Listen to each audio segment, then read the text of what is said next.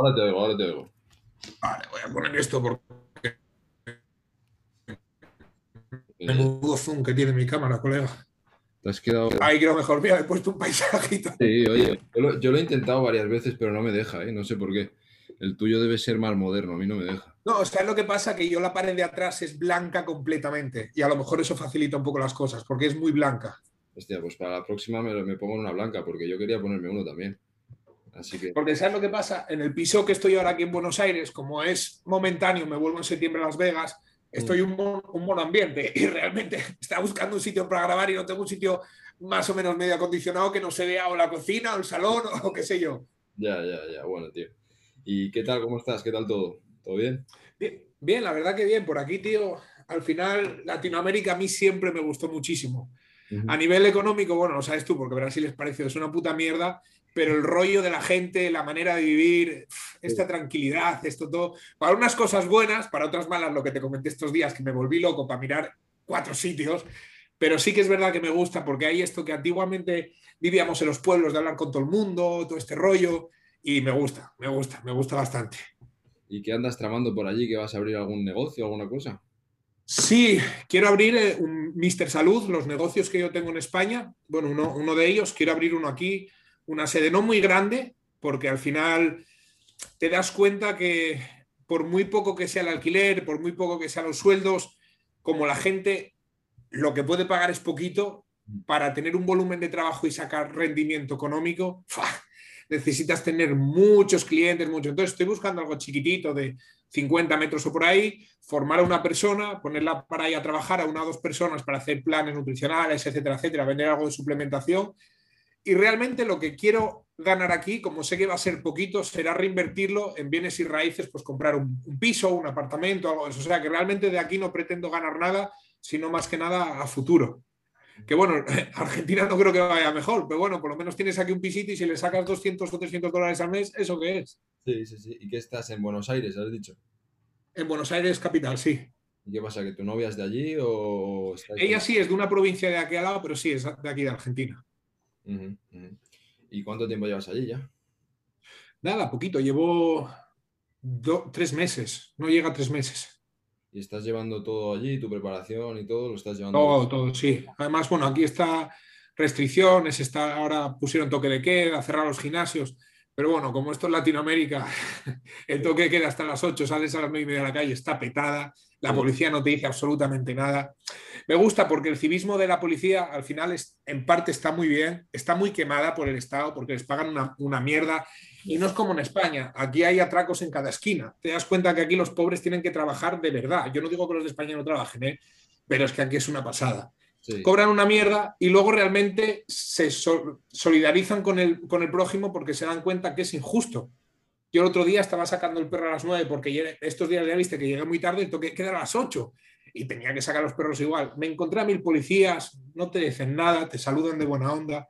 Al final les voy a armar guerra por todos. Nah, pasan de todo. Ya, ya, ya. Aquí fue, parecido que había, pusieron un cierre, eh, que los gimnasios se suponía que estaban cerrados, pero encontramos maneras de... de Sí, con- aquí están cerrar la persiana, pero tú picas y entras. Exacto, exacto.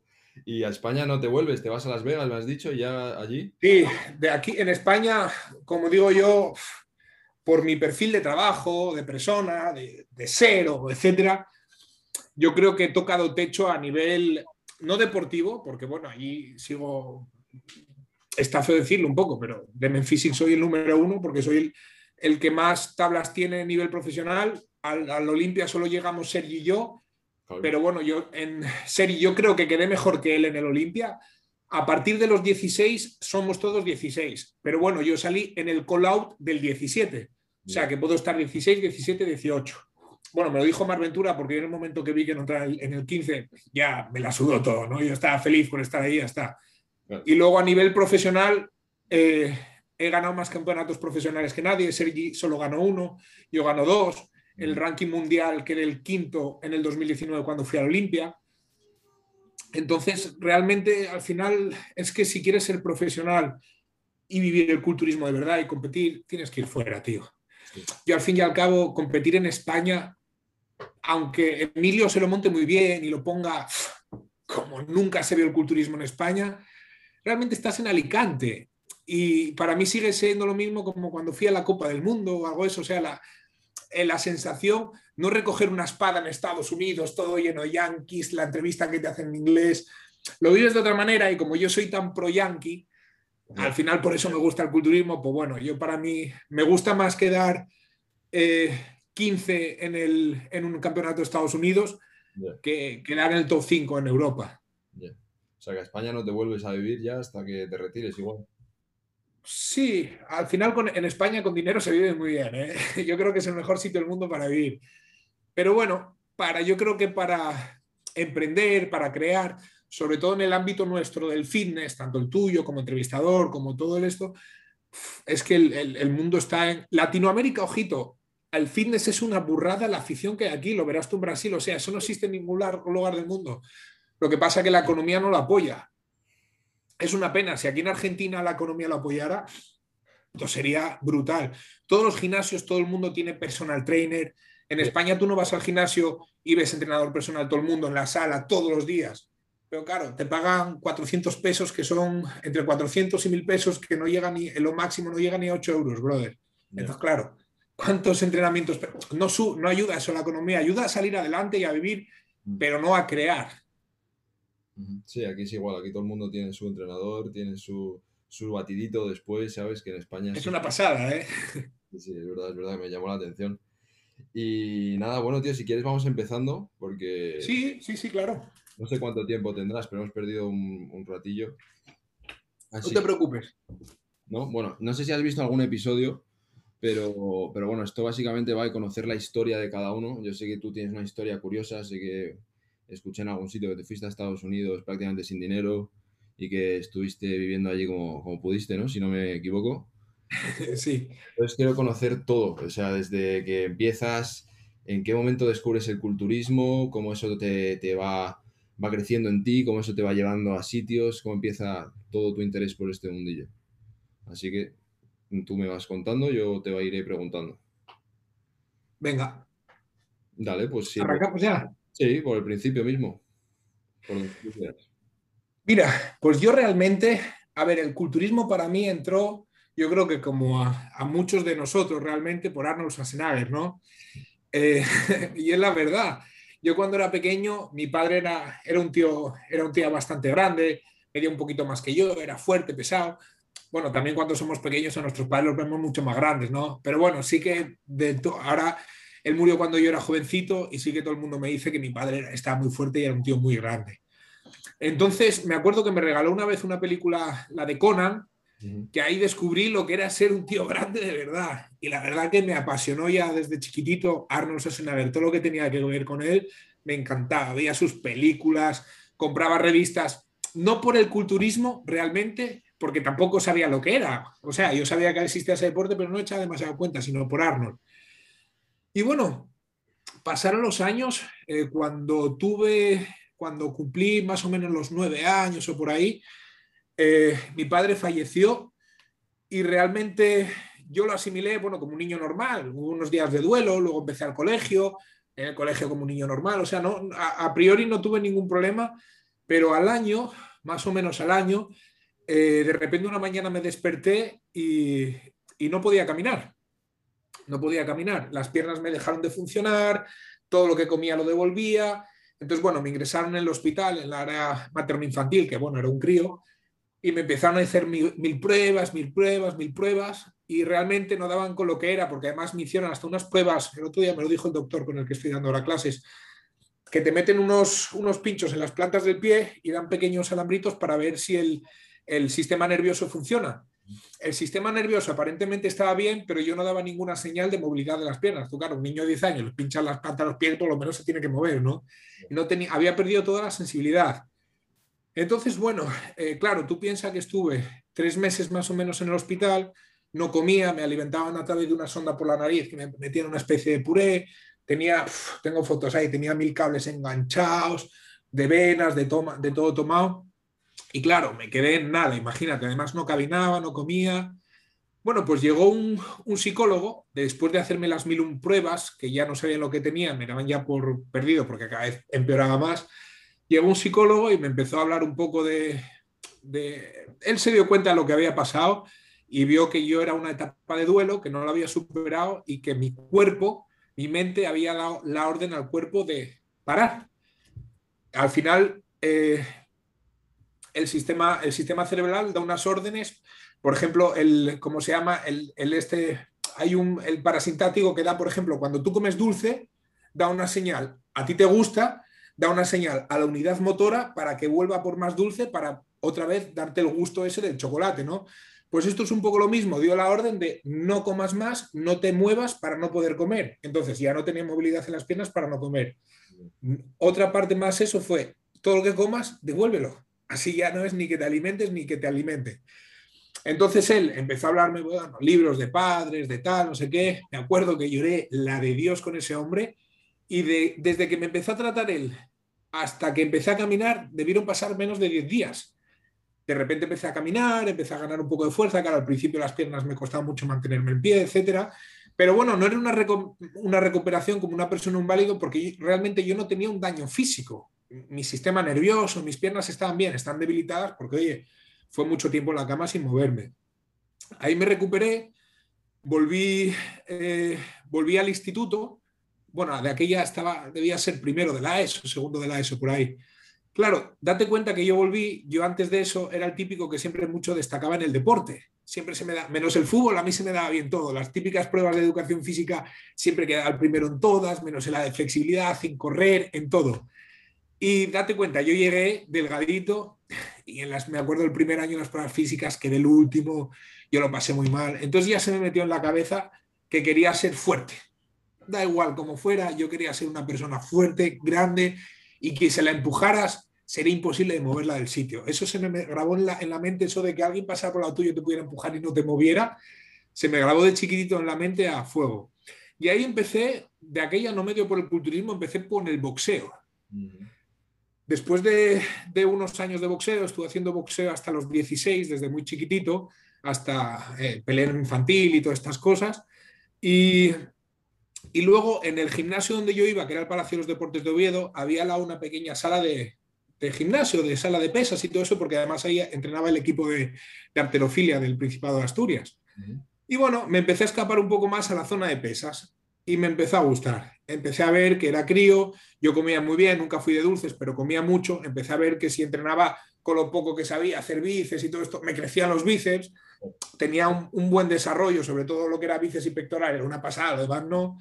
Y, y claro, eso ya me enganchó. Y a partir de ahí fue un continuo de, sin ningún conocimiento, también lo digo, no tenía conocimiento de nada, lo poco que íbamos viendo en las revistas, que había que tomar proteína, que había que comer mucho, las típicas eh, dietas que salían de los culturistas famosos antes, ¿te acuerdas? En las revistas, pues las intentabas asimilar a tu manera, porque tu madre tampoco te ayudaba, entonces, bueno, comías y te ponía un plato, intentaba repetir, y cosas de estas. Y ahí fue, empezó un poco mi carrera por el culturismo, que de ahí empecé al gimnasio y ya no la abandoné hasta el día de hoy. Sí que es verdad que en las fases jóvenes, cuando empecé al ejército, fue un poco más intermitente porque tenía maniobras, porque llegaba muy tarde a veces de, currar, llegaba a las 7, a las 8 de la tarde porque tenía una continuada y no había ganas. Pero bueno, yo estaba apuntado en el gimnasio y si el día que podía, iba. Y ahí empezó un poco pues mi carrera por el, por el culturismo, mi, amateur, aficionado, simplemente con la, con la intención de ser grande. Yo de aquella no sabía lo que era definir, ni porcentajes de grasa, ni, ni entrenamiento tipo Wader, que era realmente el que hacía, un día pecho, otro día brazos, tal. Pero bueno, al final era, me apasionó, porque claro, yo creo que lo bueno que tiene el culturismo es que te puedes fijar metas a muy corto plazo y las puedes conseguir realmente lo que hoy en día todos nos ponemos en la, en la cabeza como metas, como, como metas de vida, son todo metas muy a largo plazo. quiero tener una linda casa, con un lindo coche, quiero montar un pedazo de negocio, quiero tal. Son cosas que te llevan la vida entera. Pero sin embargo, el, culturismo, mes a mes, año a año, tienes cambios brutales y al final eso motiva y llega a cambiar la mentalidad de una persona de no creer que pueda lograr las cosas a decir, coño, es que estoy haciendo esto, puedo lograrlo. Y al final te ayuda a enfocarte a los objetivos a corto plazo y a largo plazo también. Y en el momento que tú empiezas en el gimnasio, porque me has dicho que, bueno, tu padre cuando eras niño te enseñó Conan, ¿no? Y todo el tema de Arnold. Y luego fue como más o menos unos 10 años después que empiezas a ir al gimnasio de pesas, por lo que entiendo, ¿no? Y sí, más o menos sí. Sí, en ese momento tú seguías teniendo la cabeza a Arnold como referente, tú te querías parecer a él entrenando las pesas o eso ya lo habías dejado atrás. No, no, totalmente. Arnold me persiguió mentalmente durante toda mi vida. Yo hoy en día, para mí, ya cuando te vas haciendo más mayor, ya vas conociendo un poco más Arnold a nivel personal, digamos, ¿no? Lo que consiguió en política, lo que consiguió en el cine, lo que consiguió en todo. Entonces, fue pasando a ser uno de tus héroes, héroes de infancia, a ser uno de tus ídolos de madurez. Entonces, Arnold, de una manera u otra, siempre estuvo presente en mi vida. Además, me acuerdo cuando en un campeonato, en, un campeonato de, del Arnold Classic que se hizo en Madrid, el último que competí yo, cuando me llevaba Mitchell, justo fue coincidencia de Dios que Arnold siempre, bueno, hace la inauguración, que sube, corta ileso y siempre suele estar alguna categoría compitiendo. Justo yo estaba en tarima y pasó de todo el mundo, fue pasando así la, la, mano rápida a todo Dios y se paró conmigo a darme la mano, a preguntarme cuatro cosas, porque no por otra cosa, sino porque era el momento de la foto, ¿no?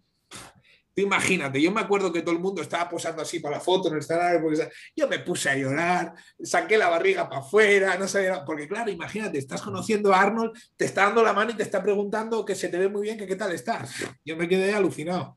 Tengo una foto por ahí que, que la tengo marcada en, en, España y que me la volveré a marcar cuando tenga mi casa en Estados Unidos. Tendrás en un altar la foto, claro. Imagínate, lo mítico como los Simpsons, no me la ve la mano un mes. y, y entonces tú empiezas a entrenar con 17, me has dicho, ¿no? Sí, 16, 17, fue ese año más o menos. ¿Y tú seguías viendo revistas, me imagino? ¿Seguías leyendo algo? Sí, Muscle and Fitness tengo muchas por casa, muchas por casa. Siempre fui de la Muscle and Fitness porque creo que a diferencia de la Muscle Mag y todo eso, era un poquito más comercial, ¿verdad? Y daba ese, más fotos, más de, más fotos rollo de, estudio, más fotos chulas, ponía muchas cosas de los campeonatos. Luego había mucha publicidad, que aunque la publicidad de la brasa, cuando estás empezando y no entiendes de nada, hay proteína, mira, esta proteína parece mejor que esta, tal, por la foto. Pero bueno, al final era la que más me gustaba realmente a mí. Y bueno, luego vas eh, entrenando unos años, me imagino, y luego en qué momento descubres el culturismo como deporte y no solo como lo que has comentado, que era algo personal, que te querías ver a ti mismo grande, y en qué momento descubres la competición y te empieza a interesar, te empiezas a interesar por ello. Pues mira, fue curioso porque yo realmente lo de el tema del culturismo ya llevaba desde que dejé el ejército una temporada ya empiezas a ver físicos, ya empiezas a ver cositas y tú te das cuenta que entrenando y comiendo ahí pasa algo que, no, que, que no se acerca a eso. Sí crecía, cogía volumen, pero no como los chicos que veía, que tenían abdominal. Digo, ¿qué pasa? Entonces yo, una exnovia que tuve de Valencia, coincidió que era muy amiga de, María Paulet, eh, Juan Faro, eh, estaba por ahí también Sergi Costa, bueno, toda la gente de Valencia, ¿no? Y tenían amistad y yo no tenía idea de nada. Y bueno, a medida de, lo que veía, digo, joder, pues esta categoría donde compite este chico está guay, que de aquella era Juan Faro y todo esto, y, y Sergi, ah, lo de Memphis y tal, no los veía tan grandes, porque claro, estamos acostumbrados a ver el culturismo. Yo no empecé antes al culturismo porque viéndome el espejo decía, y así no estoy en la puta vida. No pensaba, era más, yo creo que en ese aspecto era un poco más inteligente, que sabía que lo, que, que sabía que, lo que diferenciaba de mi y Ronnie Coleman de ella no era solo pincharme. O sea, sabía que no solo dependía de eso. yo sabía que por mucho que utilizaba, no iba a ser como esas personas. Ni tenía la capacidad de comer lo que comían ellos, porque yo, por ejemplo, los volúmenes y eso me cuesta mucho. Pero claro, y aparte, bueno, veía el trabajo que yo esa gente la veía empezar con 16, 17 años y yo ya llevaba, yo de aquella tenía 25, o sea, me había perdido 10 por el camino. Entonces realmente vi esta categoría, iba, cogí un preparador de por allí de Valencia, eh, me empecé a echar una mano sin meter química, sin utilizar nada, absolutamente dieta, y joder, fue una temporada que yo estaba, viví en Valencia, estuve ahí tres meses, estaba perdido, había dejado el ejército, como había empezado con una chica, yo hubo una temporada que trabajé de noche bailando, ya dejé de bailar y realmente no sabía qué hacer con mi vida. O sea, era al ejército no iba a volver o estudiar unas oposiciones, sinceramente yo no valgo para eso.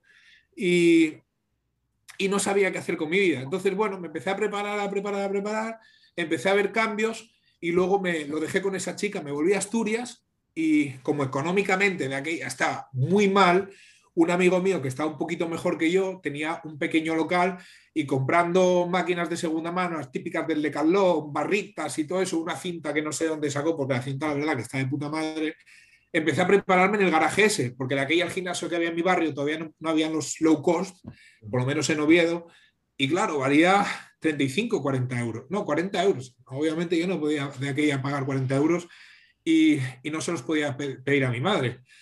Entonces empecé con ello, bajé una vez, eh, eso fue por el 2013, 2012-2013.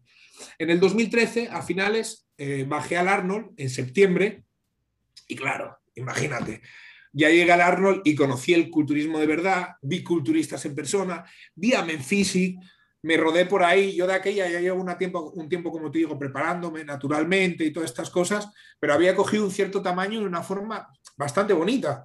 Y claro, empecé a verme en Physic, que sí que es verdad que los veía físicamente mejor que yo, pero no los veía años luz, lo veía decir, oye, yo que creo que me cojo un buen preparador que se dedique específicamente a esto, y a este lo puedo pasar por la derecha más. De aquella, yo a mí creo que el culturismo me demacró mucho, pero de aquella yo estaba, era más guapete, me cuidaba mucho más, me peinaba, y como se, en teoría en Physic pedían eso, digo, joder, yo aquí creo que encajo de, de sobra. Aparte yo había hecho alguna cosita de modelo y cositas así. Busqué un preparador que ya tenía un poco más de experiencia, empecé con él y de ahí fue cuando empecé a competir en el 2014, eh, que empecé, pues bueno, como se empezaba un poco antes, por el campeonato regional de tu pueblo, luego al interterritorial, que era, por ejemplo, la zona norte de, España, que era Galicia, Asturias, País Vasco, creo que La Rioja, creo que Castilla y León también entraba, ¿no? ahora no estoy seguro.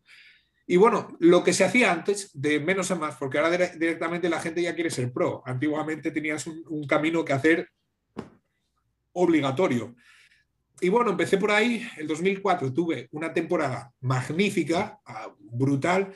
A todo lo que me presenté, gané mi categoría, gané mi talla, menos, perdón, gané mi talla, menos algún Open, que recuerdo que los Open siempre los solía ganar Juan Faro de aquella, estaba on fire pero bueno, yo, por ejemplo, cuando me presentaba a campeonatos y eran por tallas, como por ejemplo Juan o Alexis, que también ganaba siempre su talla, que era más bajito, yo ganaba mi talla.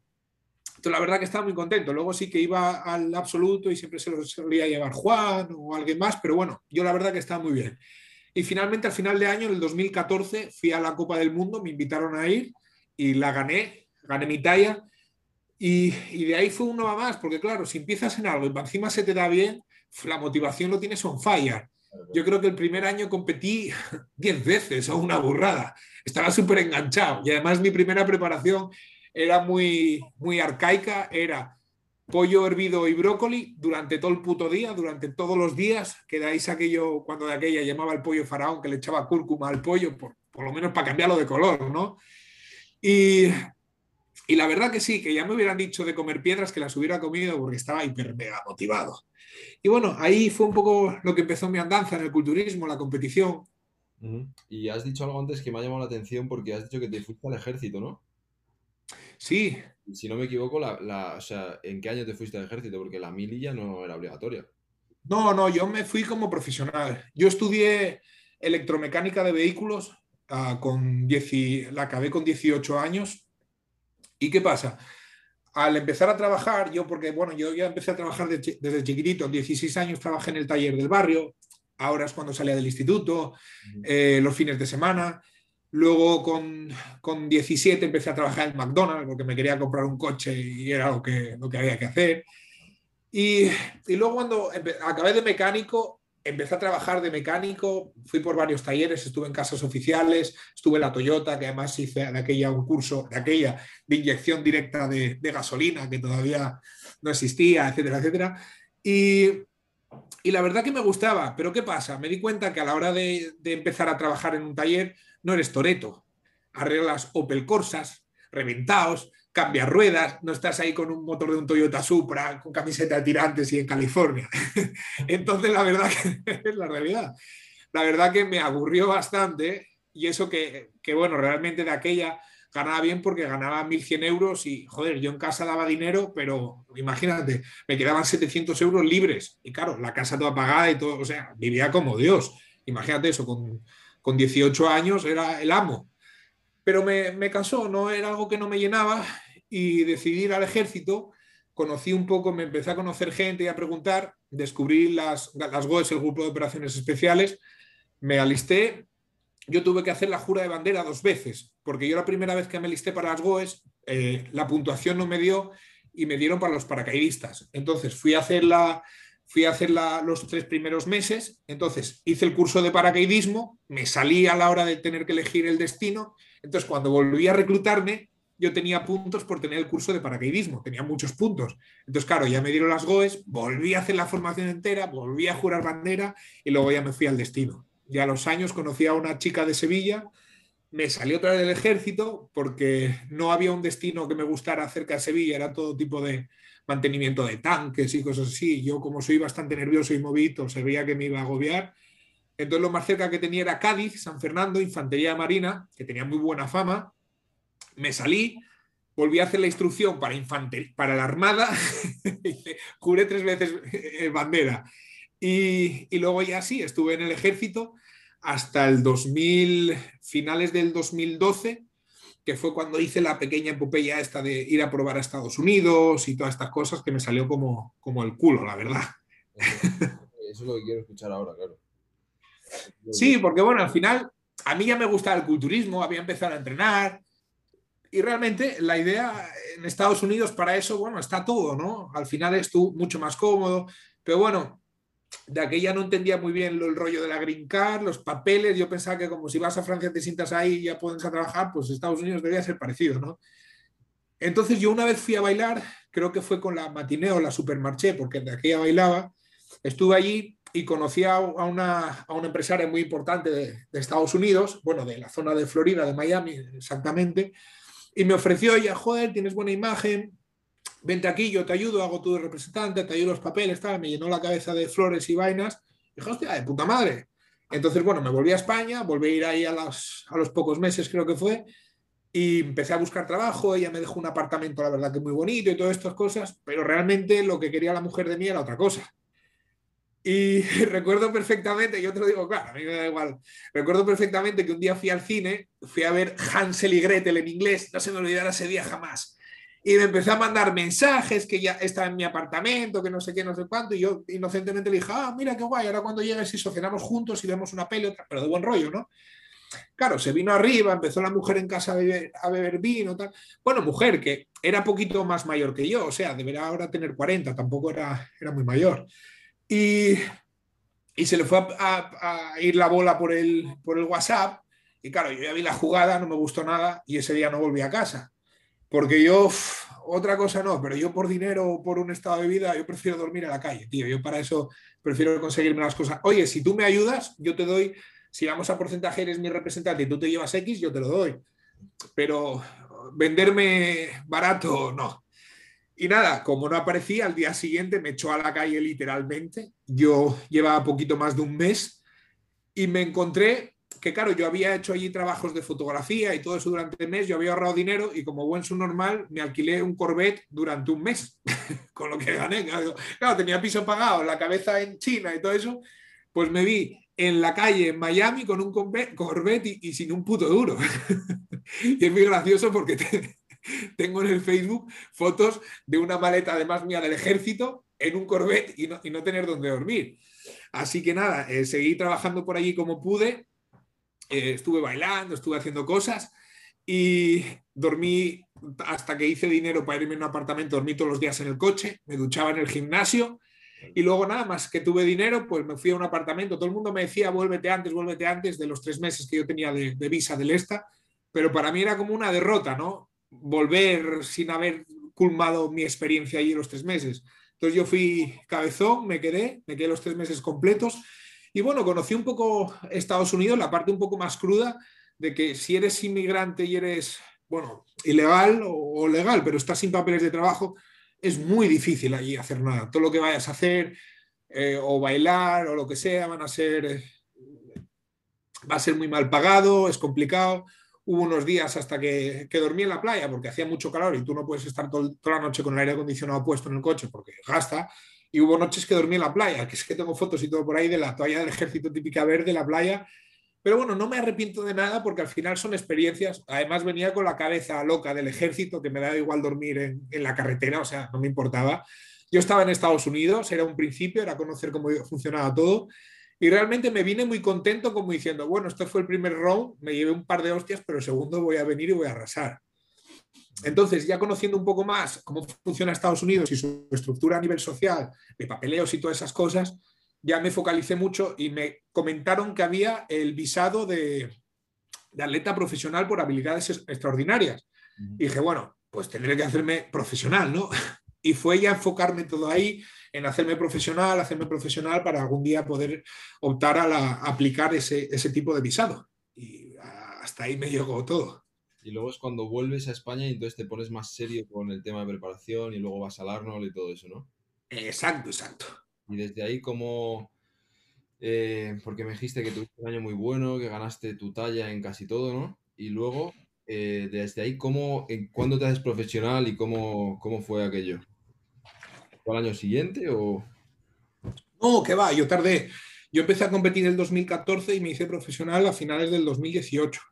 Ah. ¿Qué pasa? Yo llegué a un momento que los internacionales, además que yo si me ves en las fotos, sí que tenía linda forma, pero era un silbato, estaba muy delgado. Pues en la IFEB internacional supuestamente yo estaba muy fuerte. Me decían que tenía los brazos muy grandes, que siempre me soltaban alguna excusa con el tamaño. Entonces, claro, iba a todos los campeonatos internacionales y siempre quedaba segundo. Yo creo que soy el, el español menfísico más segundos puestos de la historia. Porque claro, yo de lo que llevo compitiendo, yo llevo cuarenta y pico competiciones, que son bastantes. Y tengo la de Dios de segundos puestos, muchísimos. Claro, yo veía, joder, todos mis amigos que habían competido conmigo se estaban haciendo profesionales de mi quinta, Juan Faro, Alexis, toda esta gente se iba quedando haciendo profesional y yo me iba quedando en el camino, ¿no? Entonces ya, no envidia, porque yo los aprecio muchísimo a todos, pero digo, joder, todo el mundo se hace profesional, más o menos no distan mucho sus físicos de los míos, porque más o menos todos íbamos equilibrados, no había ninguno mucho más fuerte, la forma de cada uno, pero todos salíamos hiper mega secos, que es la señal de los men físicos, o sea, del culturismo de España, salir secos, y, y todos teníamos una linda forma, cada uno a su manera, pero joder, más o menos todos parecidos. Y nada, a mí se me resistía, ni siempre me ponía el Pavel este, que es el, el, presidente de jueces de mesa a nivel europeo de, de, la, de, la, internacional, que si estaba muy fuerte no sé qué, que si no, siempre me ponía pegas. Entonces, claro, llegó un momento que, que yo estaba bastante cansado de, de competir y, y, llegó un momento que dije, oh, mira, me cansé. Eh, hubo un cambio entre el 2017 y 2008 que dejé de competir porque estaba harto y era campeonatos eh, yo quedar, o sea, eh, yo quedar segundo, el que ganaba en mi categoría ganar el absoluto, hacerse profesional, siguiente campeonato, yo quedaba segundo, el que ganaba en mi categoría ganaba el absoluto, se hacía profesional, además hacían profesionales todos los de mi categoría, todos los de mi talla, perdón. Y, me cansé, me cansé. Y realmente hubo una temporada, o sea, de Michel Pérez, que estaba bastante frustrado, porque, joder, ya eran muchos segundos puestos, realmente la gente que te ganaba, algunos los decían, dices bueno, es normal que me hagas ganado, y otros decían, es imposible que este tío gane, es imposible que gane hasta su talla, ya no digo en absoluto, su talla. Y me cansé y lo dejé.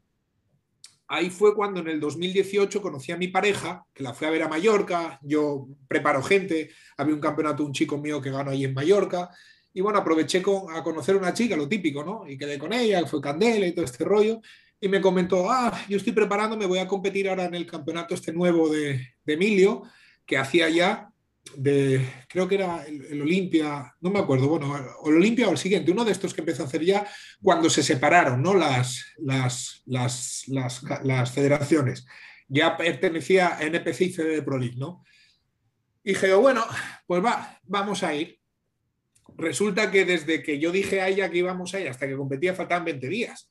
Imagínate, estaba fuera de onda total. Empecé con todo y fue literalmente, esto se acuerda Michel Pérez que dijo, tú sabes lo que vas a sufrir, ¿no? Porque estuve todos los días, los veintipico días, a merluza y espárragos total. Además estaba una formación mía de una empresa nueva, que la sede estaba en Santiago y estaba Oviedo, Santiago, Oviedo, Santiago. Fue horroroso. Pero la verdad que llegué muy bonito, no con mi punto normal, pero al tener ese aspecto un poco más, se... llegué muy saludable. La verdad que me gustó mucho como llegué, muchísimo. Y es más, de la foto, ah, no, la foto que escogiste tú es otra, no, no. Bueno, llegué muy bien. ¿Qué pasó? Llegué Y otra vez me pasó lo mismo, brother. Ya siendo rollo la, la Pro League. Quedé segundo, además el primero que me ganó, bueno, como no creo, es extranjero, no creo que lo vea, además que lo admiro y me, me cae súper bien, pero realmente me ganó y tenía una ginecomastia como un campano. Se veía desde lejos en las fotos desde lejos. Y ahí dije, oh, ¿pero esto qué es?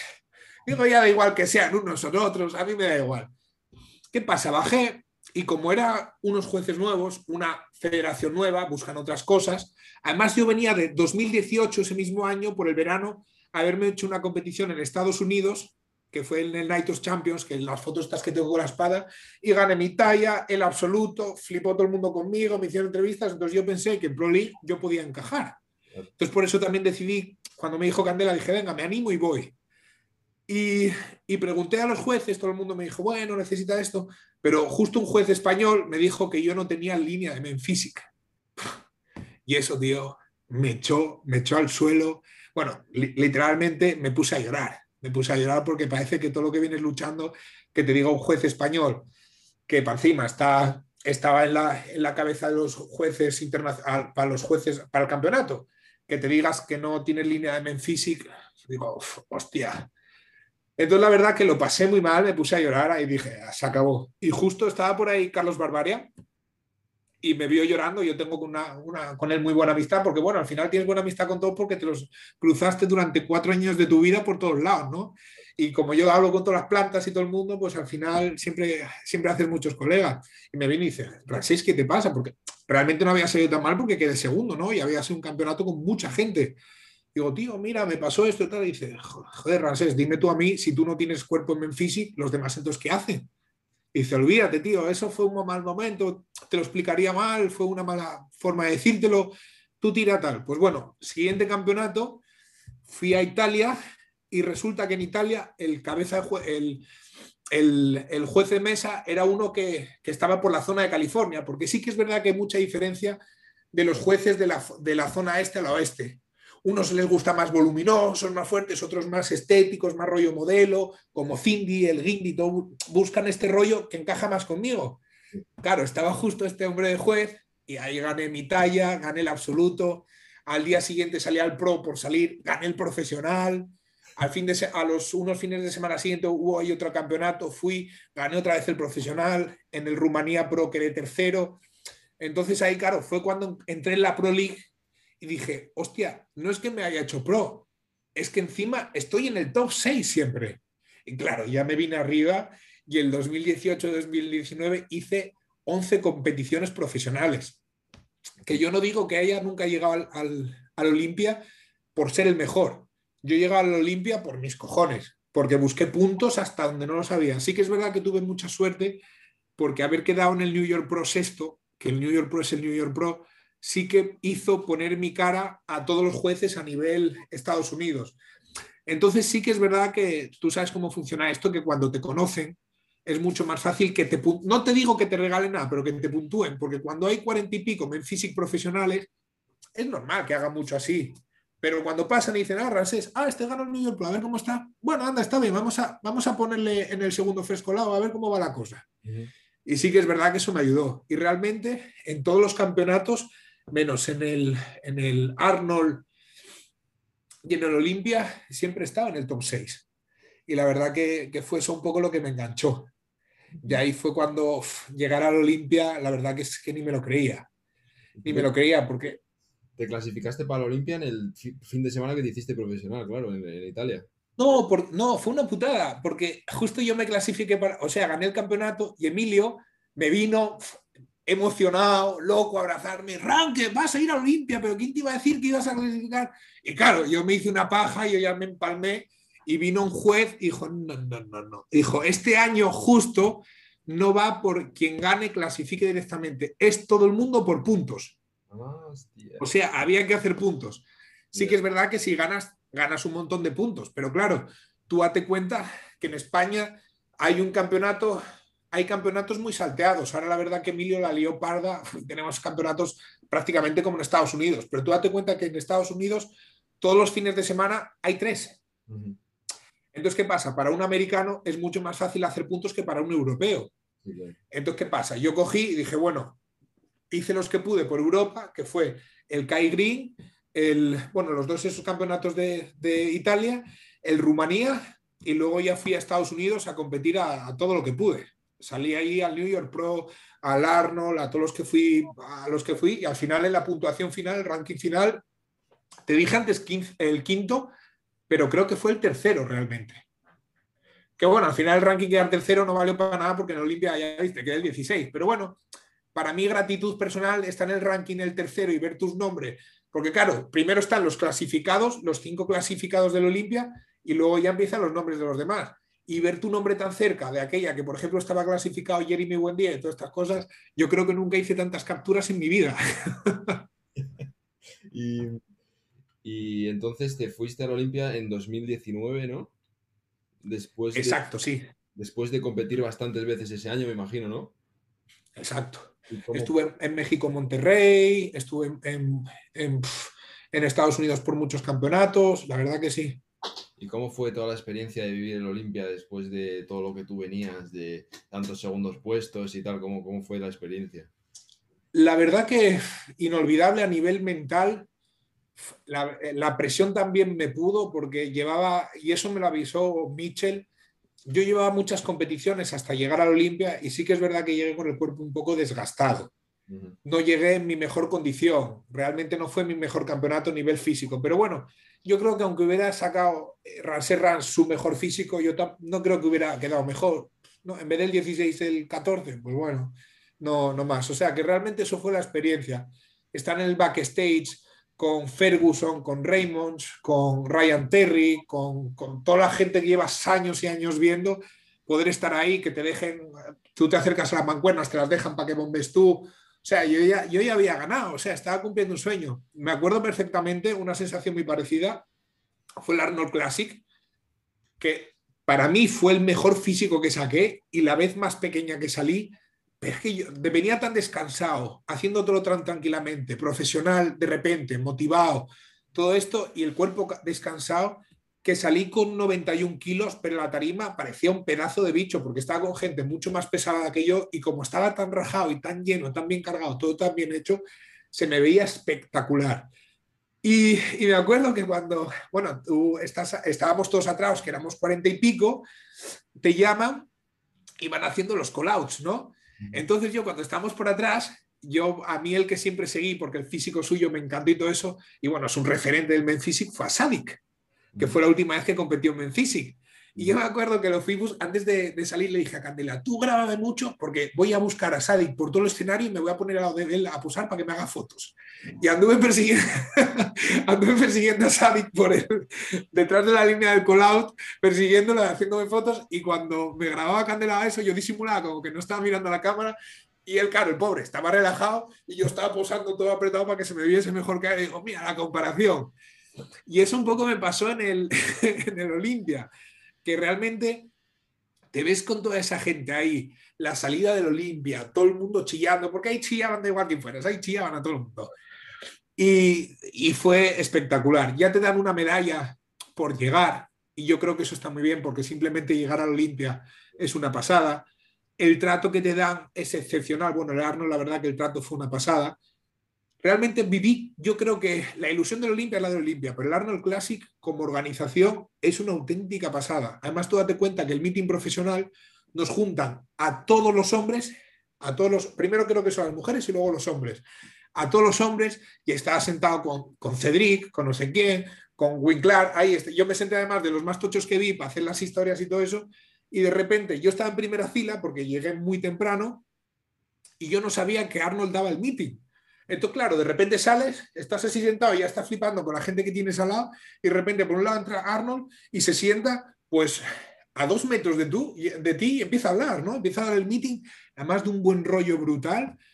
Yo estaba atontado con el Instagram grabándolo y, de aquella Arnold estaba eh, eh, eh, haciendo un poco de promoción del Snapchat. ¿No ves que una temporada que él dio a las redes sociales y tal? Pues estaba con un poco el Snapchat. Es más, nos dieron allí el meeting una bolsita con cosas de Snapchat y todas estas cosas. Y yo estaba grabando y Arnold estaba haciendo mención un poco a que era muy importante nuestra labor como atletas profesionales, grabarlo todo, para enseñar todo a la gente, para que viera cómo es el culturismo, que no es solo la parte underground, que hay mucho más bonito, mucho más eso, y que era muy importante grabar todos los campeonatos y todo eso. Y como yo era el único subnormal que estaba con el móvil grabando, me señaló a mí y dice, ¿veis? Como este chico que... Imagínate, Arnold me señaló. Digo, la segunda vez de mi vida. de verdad que estaba flipando. Y fue un, campeonato muy emotivo, muy bonito. El Olimpia también, pero bueno, claro, el Olimpia tiene dos fases. La fase de la clasificación y la que sale el top 10. Yo mi objetivo es algún día poder salir en ese top 10. Ya sí que el décimo me da igual. Pero claro, salir en, el último escenario, cuando ya ponen las luces, cuando ya ponen todo, es el sumo. O sea, es como el Olimpia y un pasito más. ¿Y tienes algún año en el que, o algún parámetro de tiempo en el que te gustaría conseguirlo o es un objetivo hacia largo plazo? Bueno, a largo plazo no, porque yo tengo que ser un poco sensato que yo para la categoría no soy joven ya, aunque tenga 33 años, que es una categoría bastante joven. Y yo creo que de media, pues viendo a Raymond y esta gente, de media me puede quedar compitiendo hasta los 36 o algo así. O sea que a nivel Menfisic, ¿eh? O sea que realmente tampoco me puedo demorar mucho. Por eso que el año pasado que me lo robaran por el tema de COVID, que yo solo pude competir una vez, que fue en el, en el campeonato que hizo Emilio, que por lo menos nos dio la oportunidad, se la rascó toda hasta poder hacer. Pero claro, era ganar, era clasificar y era prácticamente imposible. Además, yo aunque hubiera ganado, no hubiera podido ir a Estados Unidos. Incluso yo tenía puntos porque yo el año pasado, al acabar el, el Olimpia, yo seguí compitiendo fui a, Italia, fui a varios campeonatos y yo tenía ya puntos, con el de Emilio ya me valía. Pero ¿qué pasa? Como había solicitado la visa de atleta profesional y me la habían aprobado, tú en el momento que te aprueban la visa, una, cualquier tipo de visa, el esta te lo cancelan, desaparece. Entonces, ¿qué pasa? Me aprobaron la vista, me cancelaron esta, pero la embajada estaba cerrada y no podía recogerlo. Así que me quedé en un limbo que yo no podía viajar a Estados Unidos bajo ningún concepto, porque no tenía ni esta y la visa la tenía aprobada, pero no la podía ir a recoger. Entonces al final yo no podía ir a Estados Unidos de ninguna manera u otra. Fui a competir realmente al campeonato de Emilio porque era en España, por Emilio, porque podía tener a mi familia al lado y la verdad que fue un, campeonato más emotivo porque me vio mi madre competir en profesional y me hacía ilusión. Y mis amigos que bajaron desde Asturias, mis amigos más cercanos viajaron todos desde Asturias, cogieron, alquilaron un apartamento y fue muy emotivo, pero realmente me hubiera dado igual quedar primero que, bueno, prefiero quedar en el top 5 como quedé, ¿no? pero que no me importaba mucho la puntuación. Yo iba a disfrutar y con la familia y verme bien, probar la primera puesta a punto con Omar Ventura y, poquito más. Y bueno, después de todo el año pasado, el, año, el plan para este año que tienes, ¿cuál es de competición? Pues mira, el plan para este año empieza un poco tarde porque date cuenta, empiezo a competir en junio. Me quitaron el campeonato de Brasil, el más Grand Contest, que lo, que, lo, que lo quitaron por el COVID. Iba a ser mi primera competición. Entonces, un poco el orden va a ser eh, Bahamas, el, el, Puerto Rico Pro, luego está el, de Colombia, el de Cali, que no sé, según está la circunstancia un poco jodida. A ver, faltan todavía, faltan todavía unas 10 semanas, pero la cosa está bastante chunga, o sea que no lo sé. Pero bueno, Bahamas, Cali, luego de Cali ya entrar en Estados Unidos y voy a Texas, Virginia, voy a ir viendo a ver y según y lo mi intención sería intentar ponerme en el top para los puntos, bueno, si puedo ganar algún campeonato, mejor, ¿no?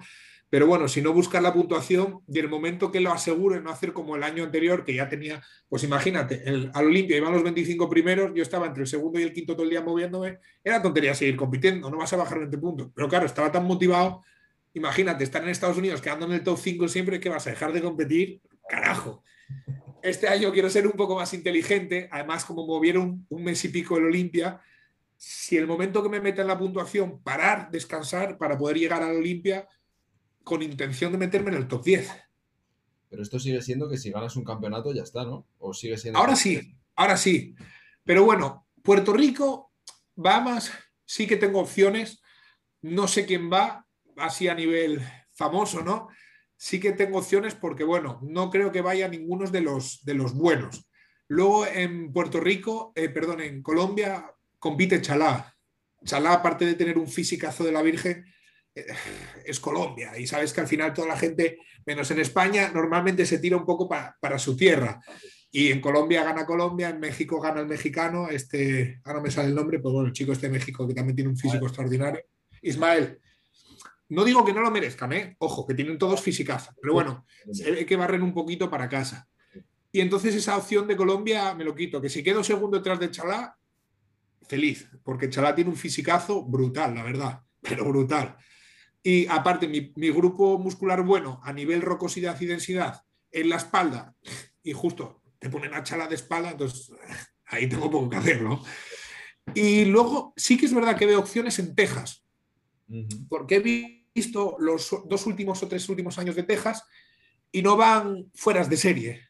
Y es la realidad, o sea, yo tengo que optar así, tengo que ser, no soy un Messi del Menfisic, entonces yo también tengo que buscar un poco la estrategia como hacía Fernando Alonso en su época, ¿no? No era el mejor, pero la estrategia suya funcionaba para estar siempre arriba. Entonces yo tengo que ser el, Fernando Alonso del Menfisic, asturiano también, y tengo que buscarme la estrategia para llegar a Olimpia. Por eso yo no critico pero muchas veces digo que solo competir en España no es vivir el culturismo de verdad. Buscar lo fácil. Y este deporte no es nada fácil, tienes que buscarte la papa afuera. Y sí que es verdad que, ah, como todos los deportes, los jueces son humanos. Entonces, si tú tienes un valor más cercano con ellos, te conocen, presentas un buen físico, que eso no te lo exime nadie, sí que es, mucho más fácil entrar en el circuito americano. Yo, por ejemplo, a los jueces, sé que voy a cualquier campeonato de Estados Unidos y digo, hola, soy Ran Serrans. Ah, y eso cambia, ¿no? Dice, ah, mira, el que quedó tal, o no, ah, sí, no me gusta tu físico, pero bueno, ah, sé quién eres, ¿no? Al final eso es importante, es importante. Y a mí, por ejemplo, uno de los jueces que más les gusta la densidad y tamaño, que es Ben, el de, el de New York, el, que tiene el gimnasio, el Beb Green y todo esto, el Powerhouse, a mí me dejó sexto. Entonces, bueno, al final es un poco, tienes que hacerte el nombre y moverte ahí a la aventura. Para mí España es para, pues, para coger unos puntos o tal, pero indiferentemente yo como siempre digo, porque yo amo mucho esto y me gusta mucho esto, yo prefiero quedar 15 en el Arnold que ganar en España. Aunque te dé el pase directo para, para la Olimpia, yo me recuerda mucho al final la sensación de competir es que estás en España, es muy, no cambia mucho, aunque los escenarios son de película, que ni las mejores discotecas ni las fiestas de matiné montan esto que está montando ahora Emilio, que es espectacular. Pero para mí es que el culturismo sigue siendo Estados Unidos, tío. Sigue siendo Estados Unidos. Y aparte recuerdo mucho cuando yo me hice profesional y cuando hubo el cambio este de categorías, que los, los, que están, o sea, de federaciones, los que están más asentados en la IFB internacional, siempre decían, América es para los americanos. Pues mira, llegó un asturiano, además que tiene pinta de árabe, que mucha gente me lo pregunta cuando estoy ahí, si soy de, de países árabes y tal. Llegó un asturiano y se plantó en el Olimpia, o sea que tampoco... Ahí está las puertas abiertas, es un país hecho de inmigración, están las puertas abiertas para el que quiera llegar y conquistarlo. Y ya está. Claro, sí, tío. Y otro tema que quería tocar un poco es el tema preparadores, que has mencionado a Michel, has mencionado a Omar, que es con el que estás ahora. Quería saber un poco con qué preparadores empezaste, porque además has dicho que cuando volviste del ejército, ¿no? Te pusiste con un preparador y, bueno, saber un poco con quiénes has estado, eh, cómo ha ido cambiando eh, sus maneras de trabajar y simplemente pues por mencionarles un poco en tu historia y que la gente sepa de ellos. Bueno, pues mira, uno, yo creo que fue el preparador de todas las men y bikini de España en esa época, que fue Héctor de Fez. Acuérdate que en el 2014, 2013, ese año Héctor tenía el equipo Héctor HD o algo así creo que se llamaba, súper famoso. Yo no lo conocía, pero claro, imagínate, mi círculo cercano por mi pareja eran Juan Faro, eran María Paulet, que os preparaba, pues bueno, ya cabe ahí. No tengo nada malo que decir de él, la verdad que me trató muy bien y todo el rollo ese, pero luego, luego me fui a Asturias, eh, fui al Arnold, buscaba otra cosa y acabé con otro preparador, pero yo la verdad que con él súper bien, súper bien, dieta, los tengo por ahí, además están bien estructurados, o sea, la verdad que bastante bien. No tiene nada que ver con el trabajo luego que hice obviamente con Mitchell o con Omar, nada que ver, pero para empezar y coger, coger eh, un poco idea del esto, no usó conmigo ningún tipo de anabolizantes porque vio que era muy novel y dijo, ponte las pilas primero, empieza a arrancar. O sea, él además no quiso y eso lo veo muy bien por su parte, no empezar el primer día y meterme de todo. La verdad que muy bien, un 10 por él. Luego estuve con otro preparador que realmente no, no acabé bien y luego con el tiempo por ver un poco, empezar a comprender un poco, porque tú aunque seas nutricionista, realmente ser nutricionista con una preparación de competición es bastante diferente, porque la nutrición siempre se suele llevar el, estado, el cuerpo a un estado saludable, ¿no? Y realmente la competición todos sabemos que un índice de grasa tan bajo y deshidratado no es saludable, es la realidad, que es por un corto periodo de tiempo, pero nadie estudia el joder el cuerpo, ¿no? De alguna manera. Y, claro, yo no entendía y fue una preparación de meses, meses y meses y meses a pollo hervido y brócoli.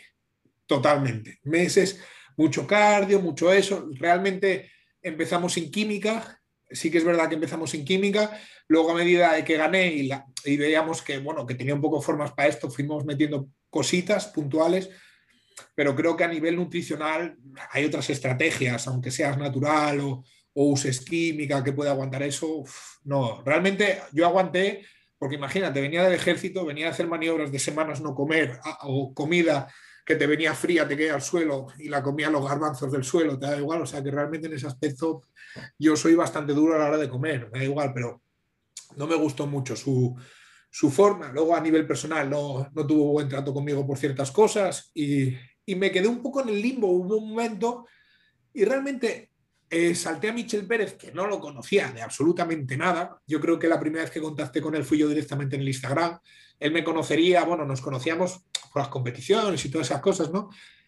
Pero bueno, después de estudiar su perfil y ver las cosas, que yo creo que de aquella, si llevaba algún Ben Physic, no tenía mucho nombre por ahí, o él no hacía mucha publicidad, me gustó el tema de que, de que él se preocupaba mucho por la salud. Era el típico de las semillitas, de estas cosas, y aunque luego realmente la preparación no te dan por culo con esas cosas, pero sí que es verdad que es una persona que es verdad que valora mucho la salud y que hace costarla en ello en tu preparación. Y la verdad que fue un acierto porque toda mi carrera hasta ahora con Omar, que empecé hace poquito, fue con, con Mitchell, fue el que me hizo profesional, me cuidó muchísimo, tanto para mí es como Mitchell a día de hoy, no estoy con él, le sigo mandando reportes de vez en cuando para ver qué opina él y tal. Para mí es como de mi familia, porque date cuenta, cinco años con una persona, no sé cuántos fueron exactamente por ahí, escribiéndote cada poco, contándole tus cosas, si estás mal y te afecta la preparación, se lo cuentas, aunque él no pueda poner remedio, pero bueno, se lo cuentas. Y es que cuidó mucho de mí. Me hizo parar cuando tenía que parar. Él siempre, hasta que no le presentaba una analítica perfecta arriba abajo, no me dejaba continuar. Y eso a día de hoy se agradece. Porque bueno, ya cuando pasas un nivel profesional y, y querer, querer estar en el top 10 de Olimpia, sí que es verdad que hay ciertas cosas que hacía con Mitchell que ya no puedo hacer esos descansos tan largos y esas cosas. Pero bueno, eh, me quité, pues mira, desde el 2015 que empecé con él, creo que fue, hasta el 2019, toda mi carrera fue totalmente saludable. Saludable. Yo acabé con él con unas analíticas de un bebé, perfecto, porque es que todo. Es verdad que sus posts y todo eso eran muy complicados porque te mandaba una planta que solo crecía en el Tíbet y te la tienes que hacer en infusión. Es muy, muy tal. Pero bueno, son cosas que te das cuenta que luego funcionan porque ves las analíticas y salen perfectas. Y la verdad que eso, más agradecido no, no puedo estar. Simplemente eh, cambié de preparador porque, bueno, fueron muchos años con él. Quería una experiencia nueva y yo creo que también Mitchell, al hacerme profesional, estar en el Olimpia, rodearme de... Yo viajaba mucho con Kaike a competir juntos y todo eso que le da Omar él debió en algún momento pensar que yo le iba a acabar dejando. Y yo creo que a última hora él estaba muy motivado conmigo, muy feliz conmigo, pero esperando que yo me cambiara. Al final cambié y sus palabras fue cuando se dijo, es que lo entiendo, tienes que evolucionar, necesitas alguien que esté en Estados Unidos para que te dé ese chance. Además, Omar mola mucho a la hora de prepararte porque, por ejemplo, tú vas a una competición, él busca quién es el, el cabeza de jueces, busca a los jueces que va, y él, personalmente, cuando sube una foto tuya, los etiqueta, los dice, mira, mi chico va tal, hace un trabajo muy bueno, muy bueno, y al final es Omar Ventura, que tiene un nombre ya en este deporte porque, joder, la gente que lleva, ¿no? Y, es un poco lo que hace falta. Eh, es una especie también de, aparte que tener un físico de 10, necesitas un pequeño padrino, y un padrino, por ejemplo, en este caso, es él. Obviamente la preparación no tengo la cercanía ni por asomo que tengo con Mitchell, ¿no? Al final Mitchell fue un hermano mayor para mí, claro, no tiene nada que ver. Pero sí que es verdad que se preocupa.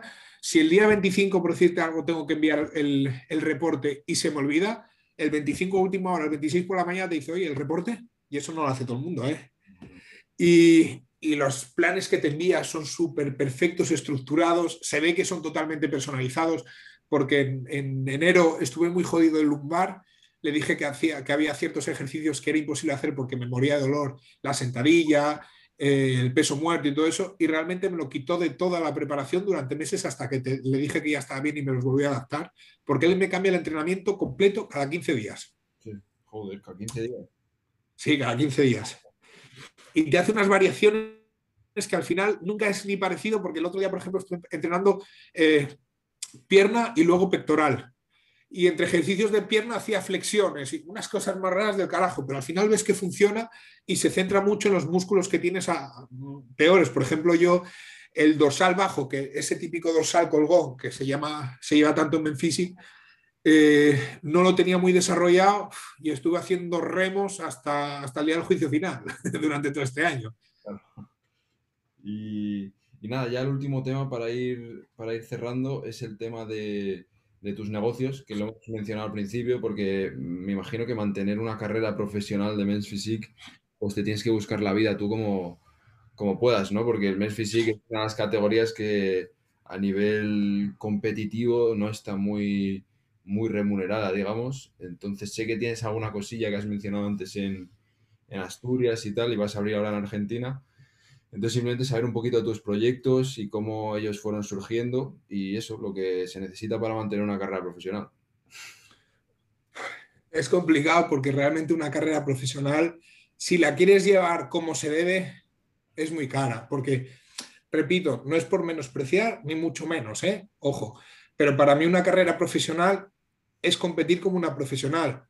Competir en Estados Unidos, competir en Japón, competir en México, eso es claro. Yo me acuerdo el año, el año 2019, cuando lo acabé, estaba en Vegas y como normalmente la, siempre uso una, cuenta misma para los gastos de competición, porque lo pago con una tarjeta típica de estas, bueno, de American Express, que te dan puntos y todo eso, y a ver si cuela algún día un punto para algo. Y, y claro, tengo un cómputo total porque solo suelo usar para eso, ¿no? Y cuando acaba el año y un mes o dos meses, que fue desde el 2000, octubre, bueno, desde que me hice pro, hasta acabar el año en Japón, echas la cuenta de lo que gasté y te das cuenta que, ese dinero, si lo hubiera invertido, me hubiera comprado un piso. Entonces, o te hubieras comprado el típico pepino de coche para andar en las redes sociales vacileando y realmente tienes que escoger un tipo de vida. Es, eh, si eres un, humano normal y sales de un barrio como salí yo, a ver, que tenga más oportunidades y salga de bien, joder, que lo celebre y lo aproveche, ¿no? A mí me, encanta que la, que la, gente, no, ya indiferente que cumpla sus sueños, que haga lo que le gusta hacer. Si tienes la posibilidad de comprarte un Ferrari, ir con el Ferrari a competir a Japón, vete, joder, gózala. Pero bueno, normalmente los seres humanos normales somos más mortales, ¿no? Y, y no tenemos esa suerte, nacemos de familias un poco mejor, un poco peor, pero bueno, muy parecido. Aunque tú salgas de una familia que a lo mejor sean dos buenos funcionarios y cobre cada uno dos mil pavos, entre los gastos que tienes de casi todo, tus padres tampoco te van a poder ayudar con una, para una preparación profesional porque hace falta dinero. Hablando, bueno, hablando en plata, la química es cara, ya lo sabes, eh, sobre todo si la quieres coger de calidad. Los viajes, eh, hoteles, eh, suplementación, si tienes un sponsor bien, pero hasta que lo tengas, suplementación hay que tomar. Luego, por ejemplo, las limpiezas, por ejemplo, yo hago sueroterapias, ahora aquí no porque no hay, pero en España estaba haciendo una al mes, en Estados Unidos era mucho más cara, hacía la misma, imagínate, era mucho más cara. Eh, entonces, al final, se te va el dinero, se te va, se te va el dinero mucho. Por eso yo muchas veces digo que yo no, yo no critico al que, por ejemplo, tenga un buen coche que lo enseñe y todo eso, porque él decidió gastarse su dinero en eso. Mm. Pero yo, en vez de gastarlo en eso, yo estoy haciendo una inversión, una inversión a largo plazo, espero, que en mí, en mi imagen como deportista. Entonces yo lo, todo mis ganancias lo estoy invirtiendo en cosas pues que me den una sostenibilidad bastante prematura ahora que me ayude a compatibilizarlo con, con mi preparación ya sean bienes y raíces, eh, negocios, etcétera. Por ejemplo, negocios, ahora que hablamos, yo empecé con mi negocio en 2014. El momento que empecé a competir, yo había sacado el superior de nutrición en el ejército y tiene un misterio, no es porque me gustara a mí más la nutrición que otra cosa, sino porque salieron eh, ayudas para formación, en, para formación en grados medios o superiores en el ejército cuando estaba yo allí. ¿Y qué pasaba? Aparte de recibir una, una cuantía económica que era muy pequeño, te lo subían a la nómina, creo que era 100 euros o algo así, pero bueno, cobrando 1.100 euros, la verdad que con una persona normal se está bien, ¿no? Y luego lo bueno de todo es que te quitaba maniobras para poder examinar. Entonces, claro, yo justo en Infantería Marina tenía bastantes maniobras continuadas, salía siempre tarde y con el cuento de estar estudiando te saltabas maniobras, salías a la hora y la verdad que yo estudié en Sevilla, el, superior, Pablo Olavide, creo que se llamaba la universidad, y, y realmente era el único militar, imagínate, y de fuera. Y los profesores eran así medio hipilonguis y me, dieron un trato excepcional que siempre digo me ayudaron mucho a probar, me ayudaron mucho a probar. Yo sé que exámenes no fueron de los mejores y me ponían un 5, yo creo que veían mi nombre y me echaban una mano porque además veía que yo a veces llegaba a clase por la tarde después de estar desde las 4 a las 5 de la mañana en pie y me dormía y, no, ni me despertaba muchas veces, tío. O sea, que la verdad que conmigo no tengo nada malo que decir. Aprobé, pero no con la, no con el, el, apercibimiento de futuro ser nutricionista, aunque me gustaba, porque bueno, iba un poco enfocado a lo que me gusta de mi estilo de vida, pero bueno, empecé a hacer dietas amigos, a conocidos, sin más. ¿Qué pasa? Luego empecé a competir en Menfisi y claro, empiezas ya, que si vía por España, ¿eh? a La Rioja, a Sevilla, a, a Huelva, a no sé dónde. Y claro, viaje, coche, delito, tal parece poco, pero todos los meses se te iban 200, 300 euros en, un campeonato. Ganabas y te llevas cero. Entonces dices, tu menuda mierda de hobby que me he ganado porque al final lo único que pierdo es pasta. Entonces, bueno, decidí emprender porque realmente si me ponía a trabajar en un trabajo, por ejemplo, una oposición o ponerme a trabajar en cualquier trabajo normal, eh, me iba a sumar, mínimo me iba a quitar ocho horas diarias. Y si yo quiero competir los fines de semana todos, es imposible. Te pueden dar un fin de semana de colegueo, pero no todos, y no dos fines de semana al mes. Y al final, si te los dan, no te los pagan. Entonces, no iba a poder coexistir un poco eh, ese estilo de vida. Así que decidí emprender, abrir mi negocio en Oviedo, una pequeña tienda de 40 metros, de 40 y pico metros de nutrición y de suplementación deportiva. Ahí empecé a hacer más cursos y más cositas para formarme a estudiar más por mi cuenta, empecé a hacer ya planes un poco más profesionales, etcétera, etcétera. Y ahí empecé a crecer. Eh, el 2014, no, el 2017 creo que fue, amplié el negocio eh, unos cuantos metros, hasta 200 metros.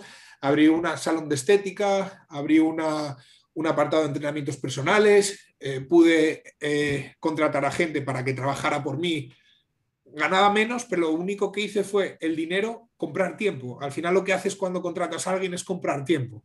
El tiempo es lo que manejamos siempre. Lo que decidí fue comprar tiempo para invertir ese tiempo en mí mismo, en competiciones, en viajar, etc. Me fue bien. Luego franquicié, hice franquiciados, abrí tiendas por varios sitios, tengo varias tiendas abiertas, claro, de mi franquiciar, la verdad que están muy contentos porque les hago mucho soporte a ti, el marketing, la suplementación comprándola a través de mí les sale más barato, es mi negocio un poco así de, de Mr. Salud a nivel franquiciado. Y luego ya fue pequeñas cosas por aquí, pues me metí en negocios de aquí, una participación es un porcentaje aquí para acá, otras cosas aquí. Eh, ahora una empresa de marketing que tengo que también funciona muy bien. Eh, por ejemplo, así cosas más conocidas en el tema de lo de la MECA, de la Meca Gym, los gimnasios de Meca, estos franquiciados que estamos abriendo ahora, somos tres socios, yo soy uno de ellos. Eh, el otro socio muy conocido también a nivel culturismo es Fran de Meca, que es el que creó la Meca en España, es, un amante forofo del culturismo old school, no conozco a nadie que hable más, ame más nuestro deporte que él. Y el otro socio es el empresario de la maquinaria de fitness, que ya todos lo conocemos hoy en día, que es, es Rafa, el dueño de Etenon, que puso Etenon en todo el mundo, por, gracias a Calderón y todo eso, la mejor maquinaria y además española. Y, somos un tándem muy bueno porque cada uno aporta una cosa muy diferente y la verdad que está, el proyecto fue más rápido de lo que nosotros no nos esperábamos este boom porque todavía no arrancamos como quien dice al 100% y estamos abriendo franquiciados. O sea que es un poco un sinsentido, ¿no? Porque primero tienes que arrancar tú y empezar luego a vender, pero es que la gente ya vio la marca, bien quién estaban detrás y directamente nos llaman sin todavía no haber anunciado ni nada. Entonces estamos muy contentos en ese aspecto. Y luego, como digo, pequeñas inversiones en otros sitios para que te dé, vaya dando pequeñas cosas, bienes y raíces. Eh, intenté meterme en el tema de, de, la criptomoneda y todo esto del BTC, que ahora se puso muy de moda, pero realmente te das cuenta que para ganar dinero que sea rentable, tienes que hacer una inversión muy grande. Porque si pones 2.000 euros o mil y pico euros, que es lo que está poniendo la gente y sube a las historias de Chachipiruli, te dan 50 o 100 euros. ¿Qué hacemos tú y yo con 50 o 100 euros para viajar por el mundo? Entonces al final tienes 2.000 euros parados que los puedo invertir en marketing y en imagen para otras cosas que el porcentaje de, de, reversión que me va a dar va a ser mucho superior. Si metes 20 o 30 mil euros, pues claro que te va a dar mucho más. Pero yo eso, por ejemplo, como no es mi rubro y yo no lo comprendo, esos 20.000 o 30.000 euros los prefiero invertir en otra cosa, que yo voy a dominar más. Hay pisos, por ejemplo, en Asturias que puedes comprar por 50.000, darles un lavado de imagen y alquilarlo por 400, 500 euros al mes. Tú date cuenta en eso. Abrir un pequeño negocio aquí, abrir otro pequeño negocio allí. Entonces, bueno, es un poco donde vas buscándote la vida, no con, la, no con el objetivo de ser el próximo Bill Gates, sino simplemente por mantener este estilo de vida tan costoso. Ahora, bueno, aparte, mi mayor ingreso realmente son los planes nutricionales. Yo realmente lo que puedo decir que es la, la, base de toda mi economía, los planes nutricionales. Además, en ese aspecto estoy muy contento porque me ves por las historias, no soy un tío que esté subiendo todo el día promos, ofertas, no subo nunca cambios de gente ni esas cosas. Lo bueno que tiene mi, mi estilo de trabajar es que la gente me viene por recomendación, o sea, soy un poco de barrio en este aspecto tú empiezas hoy conmigo y me recomiendas a tu hermano, a tu primo, a tu colega, y así vengo haciendo público. Y es que tengo clientes desde el 2014 todavía pagándome mes a mes, mes a mes. Sí que es verdad que la gente que tengo desde PC, PC con unas cuotas mínimas, les mantengo las cuotas. Yo nunca he subido la cuota a nadie. Es más, tú te vas ahora, vuelves conmigo dentro de seis meses, subí la cuota y yo a ti te mantengo la misma que tenías. Entonces, claro, eso ha creado una fidelidad con tus clientes, el tema de que siempre estoy encima, que me gusta, me gusta hacer el coaching eh, entenderlos eso, pues la verdad que me ha dado una estabilidad financiera a nivel de las dietas muy, muy, muy, muy buena y estoy muy contento con ello, la verdad. Mm. Y ya, ya lo último sí que sí que es el tema redes sociales porque eh, tienes un montón de seguidores. Y mm, nada, un poquito en qué momento empiezas a tomarte las redes sociales como parte de tu trabajo como atleta profesional, porque hoy en día es algo que va muy de la mano. Sí. Mira, es curioso porque a mí el Instagram ¿Sabes quién me la abrió? Me la abrió Sergi Constans. En el, en el 2015 yo tenía, bueno, andaba mucho más por España, eh, hicimos bastantes viajes juntos, estuvimos en el Arnold del 2015, creo que, 2015-2014, no me acuerdo. Juntos hicimos una sesión de fotos juntos con, con Tibo Norman y todo eso. Y fue lo que me comentó, brother, tienes que abrirte un Instagram porque el Facebook está bien, pero el Instagram ahora está muy de moda y todo estos rollos. Y yo fue ahí por lo que la abrí. Y realmente yo puedo darle muchas gracias a él, porque en el momento que la abrí, él compartió sesiones de fotos que hicimos juntos. Y claro, Sergi en el 2014 ya era Sergi Costas. Entonces yo pegué un pelotazo en, en, el Instagram de la de su puta madre, muy, muy grande. Y en el Facebook. El Facebook antes crecía rapidísimo, porque a diferencia del Instagram, las fotos las puedes compartir en tu blog. Y como lo mío era muy fotomodelo, no se me veía muy fuerte y eso a la gente casi le gusta más que el físico que tengo ahora, yo lo reconozco. Pues claro, y mis fotos con Tibo, Norman, Rafael de Rivera y todo esto se compartían como la espuma. Hay fotos mías de esa, de esa época en páginas de, de fitness de Japón, de India, de todos lados. Y eso, bueno, muchas veces piensa la gente que los seguidores míos, por ejemplo, del Facebook, son falsos porque son muchos árabes. Pero es que luego yo los enseñé muchas veces, enseño los mensajes privados de, del Facebook, no del Instagram, ¿eh? del Facebook, y es que son dos mensajes de árabes que yo al final intento siempre dar like tal porque esa comunidad te la mantiene viva un poco el, el, Facebook. Sí que es verdad que dejé un año y pico de subir cosas. El momento que vi que ningún influencer grande subía cosas al Facebook, yo dejé de subir. Dijo, si ellos no suben, por algo será. Entonces yo dejé de subir porque vi que todo el mundo bajó a lo mejor de tener un millón de likes a 200.000 likes en la gente grande ¿eh? en el Facebook y que como que no valía perder el tiempo ahí. Entonces lo, abandoné hasta hace poquito que me di cuenta, joder, si yo tengo cuatro seguidores ahí, aunque les vean cuatro, pues tengo que seguir subiéndoles el contenido. O sea, al final es compartirlo. Entonces, bueno, eso. Y el Instagram, Yo tuve mucha suerte porque, joder, en el 2015, antes de competir incluso en el europeo, yo llevaba un año compitiendo, me invitaron al The Show de, de Omar El Garazi en Egipto. Ya habían ido, eh, pues imagínate, yo no fui de juez, pero era invitado estrella, fui a las cenas y a todo el mundo con todo el mundo. Pues estaba Sergi, Jacob de Bruin, Michelle Lewin, Lazar Angelov, y imagínate, y Ramsés en una esquina. Entonces, claro, tú imagínate a una foto que me compartió Lazar, a una foto que me compartió Michelle Lewin, Sergi que me compartía bastantes cositas y tal, y todo eso, joder, yo mi Instagram subió muy, muy rápido. Y de aquella al Memphis éramos cuatro los que destacamos realmente, que éramos Juan Faro, yo, Alexis y, poquitos más, pues realmente aquello, como estaba empezando el Memphis y todos los nuevos Memphis que empezaban seguían a, a los tres de moda, pues la verdad que a mí me vino muy, muy bien. Y el público árabe, yo no sé por qué debieron pensar que era de por allí, porque me lo preguntaron muchas veces, y me ayudó mogollón, me ayudó muchísimo, muchísimo, y crecí muy rápido en Instagram. Sí que es verdad que no supe amoldarme a las, a, las nuevas tendencias, no supe, bueno, no me gustó amoldarme, porque antiguamente en los Memphis sí que más deporte, si te das cuenta, todos subíamos todo deporte, competiciones, deporte, comida, fotos de Rafael de Rivera, de fotógrafos buenos. Y pasó a ser un poco más mediático. El que le cogió el más inteligente en este aspecto para seguir viviendo del Instagram puro y duro fue Juan, que se desvinculó mucho del culturismo, sigue siendo un chico del fitness, porque bueno, está fuerte y tiene buen físico, pero él vende un gran hermano de una vida de, ideal que a todo chico joven le gustaría tener. Pues chicas, eh, comer por ahí, de tal, porque al final la gente lo sigue, la gente lo critica, pero la gente lo sigue porque le gusta. Ves un ideal de que a todos nos gustaría vivir como él, ¿verdad? Indiferente, yo a lo mejor con pareja más estable, pero joder, mola el estilo de vida, tal, no sé qué, no sé cuánto. Y él fue más inteligente y lo supo aprovechar muy bien. Vio que estaba bajando la tendencia del deporte y subía ese rollo y si te das cuenta, todos ahora mismo siguen un poco la tendencia de lo mismo, pues enseñar lo que tienen, que si compran un coche lo enseñan, que si compran una casa lo enseña, que si el TikTok, que si no sé qué.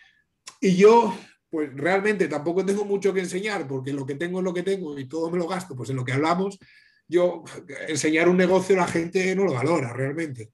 O enseñar que te compraste un piso de 70.000 euros para alquilarlo, pues es un poco absurdo, ¿no? Eso la gente, la gente le gusta verte en un Mercedes, verte en un tal, y yo de verdad ese tipo de, filosofía de, Instagram, pues, pues no soy, soy más, mm. soy más de otro rollo. Que yo no digo que el día de mañana si tengo, bueno, no lo sé, porque es que no soy así. Porque, a ver, está feo decirlo, tengo buenos relojes y nunca los enseñaba, por ejemplo, porque me gustan los relojes desde crío. Tengo el típico reloj, además, de una colección, viene de mi abuelo, de estos típicos de cadena, que son más viejos que la de su puta madre, y por ahí vino un poco la afición de, de, mis relojes. Heredé un, error, un reloj muy bueno de mi abuelo y bueno, por ahí empezó todo. Y, y no soy así, yo me gusta más que me reconozcan por, por Ramsey Rams como persona, no Ramsey Rams por lo que tiene porque al final yo creo que lo que tiene te deshumaniza un poco realmente, no, no, no enseña a la persona que es, estás enseñando lo que tienes, que es un tipo de marketing que funciona y hay gente que vive de ello, a mí me parece puta madre, porque yo siempre digo, mientras que no hagas daño a nadie, haz lo que te salga del orto, ¿no? Como dicen aquí, hazte un OnlyFans, hazte uno, tú haz lo que quieras mientras que no hagas daño a nadie. Mi estilo de trabajo es un poco diferente, lo que quiero enseñar a la gente es diferente, y claro, luego me di cuenta que el, formato del deportista influencer de Estados Unidos es totalmente diferente. Por ejemplo, eh, vamos a poner ejemplos conocidos, ¿no? Ves a, Chris Banchen. Chris Banchen son fotos compitiendo. Vale, sí, hace vídeos en casa y tiene una pedazo de casa, pero bueno, claro, no va a tapar la casa, es obvio. Tiene un lindo coche, tiene un pedazo de coche, yo se lo he visto, por ahí no sale mucho. Fotos con su mujer, date cuenta que aquí en España los influencers que tienen mujer y, esto la sacan bien poco en fotos. No está de moda subir tu vida, o sea, es un poco raro. Luego ahí todo es muy deportivo, no suelen enseñar mucho los coches, se centran mucho en su físico, en, deporte, su físico y deporte. Y yo voy un poco más por esa línea de Estados Unidos, pero bueno, porque me gusta, no por otra cosa, no por criticar la otra forma de trabajo ni nada, porque, porque me gusta. Y en Estados Unidos sí que es verdad que el nivel de patrocinios a nivel patrocinios es totalmente diferente. Yo, por ejemplo, hablé con Lucky Libra, que fue el que me animó mucho a empezar con Omar Ventura en una competición. Y él no competía, estaba abajo y vino a hablar conmigo.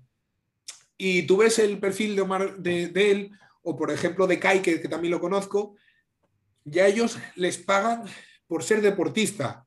No les exigen andar, a ver, suben el código de descuento y tal, porque bueno, pero no les exigen ningún mínimo, ningún máximo y le pagan muy bien, muy bien.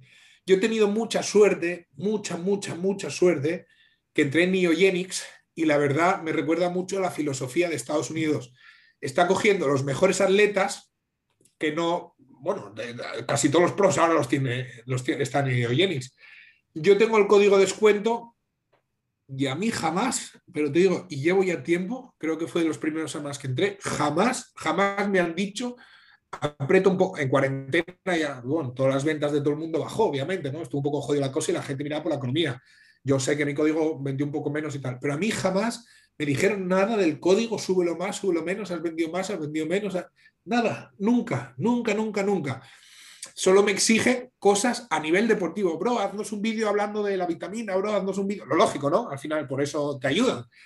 Y la verdad que en eso estoy eternamente agradecido porque me hace sentirme lo que me gusta ser, que es un deportista más que un influencer, ¿no? Que está bien y tal, pero bueno, yo me considero realmente un deportista y nutricionista. Y en su parte empresario, yo cuando me preguntan en un sitio, bueno, ¿a qué te dedicas? Nunca digo influencer, no sé, no, no me veo como influencer, la verdad, para nada. Y te voy a preguntar por sponsors, pero ya más o menos lo has cubierto. Pero bueno, eh, ¿crees que hoy en día por lo general es más importante ser buen atleta o tener una, unas redes sociales que estén muy, que sean muy populares? Por lo general, no hablo de la marca con la que, con la que estás ahora. Por lo general, yo la verdad que, a ver, sí que es verdad que a nivel Memphis me conoce la gente, ¿no? El que compita más o menos si compite en Menfisic y es español, no es por quedar de, guay, ¿no? Pero si no me conoce, algo mal están haciendo, porque tienes que apuntar un poco a los que están por encima tuyo. Es como si me preguntas por Jeremy Buendía y te digo, ay, no sé quién es. Jolín, está feo, ¿no? Entonces, sí que es verdad que a mí no, en ese aspecto sí, pero como te digo, no me exigen nada de, ah, has bajado, porque sí que es verdad que mis redes sociales, bajo esta tendencia nueva del mundo nuevo de cómo se mueve el Instagram, yo he bajado, no en popularidad porque la gente no me ha dejado de seguir, pero el crecimiento que tenía exponencial antes, ahora es muy lineal. Tengo mis fanáticos, vienen de fans, ¿no? De, que son muy fieles y están conmigo, pero sí que me cuesta mucho crecer porque yo creo que si buscas algo más como un Jersey algo más atractivo, algo más como la televisión que funciona en España y que triunfa, Telecinco, todas estas cosas, que es lo que le gusta a la gente en España, las cosas mediáticas, yo he visto mucho de eso, mucho, mucho. Yo no, no suelo entrar en guerras con nadie, alguna vez puedo hacer algún comentario así, pero porque sea una discusión a nivel nutrición, que tú opines una cosa y que yo opine otra, y con nadie me suelo, porque por ejemplo tuve encontronazos eh, muy buenos con toda esta banda de los científicos, y con todos me llevo genial, ¿eh? ellos tienen su opinión, yo tengo la mía, bajo la experiencia de muchos años, bajo todos los clientes que tengo y bajo la mía, entonces la mía en base natural y no natural, obviamente. Y bueno, puedes distar, pero de muy buen rollo con todos, la verdad. Entonces, claro, yo no, no en ese aspecto no soy polémico, ¿no?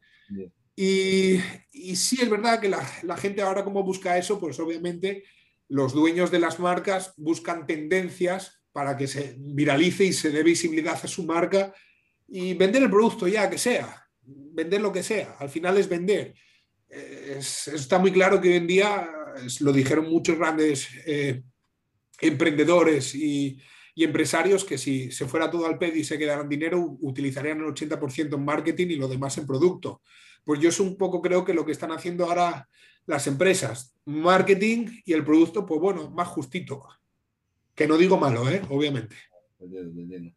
Y bueno, pues yo no tengo ninguna pregunta más. Si quieres algún mensaje final que quieras mandar, si quieres aprovechar para decir tu código de, de Eugenix, lo que sea que quieras decir y ya por mí cerramos, ya no tengo ninguna preguntilla más. Nada, eh, lo único que, que, me gusta mucho que hay mucha gente joven eh, movilizándose, moviéndose, quiere entrar en este mundillo, pero yo creo que últimamente se está dando una idea errónea ah, del culturismo, gracias a Dios un poco los old school los old school que antes estaban diciendo, nah, el Instagram es para influencer, no le gusta, por fin se están metiendo las redes sociales con su mismo punto de vista de siempre, lo único que en vez de hablarlo entre ellos y en Facebook que discutían mucho, ahora se están haciendo imagen. Y realmente me gusta porque realmente dan una imagen más real de lo que es el culturismo. Y están hablando, por ejemplo, los canales estos ahora, por ejemplo, que tiene eh, Castellano, sale Raúl, sale Dufort, son gente, la verdad, que son dignas, porque al final, si te gusta el culturismo, tienes que escuchar a esa gente que te dice las realidades de las cosas.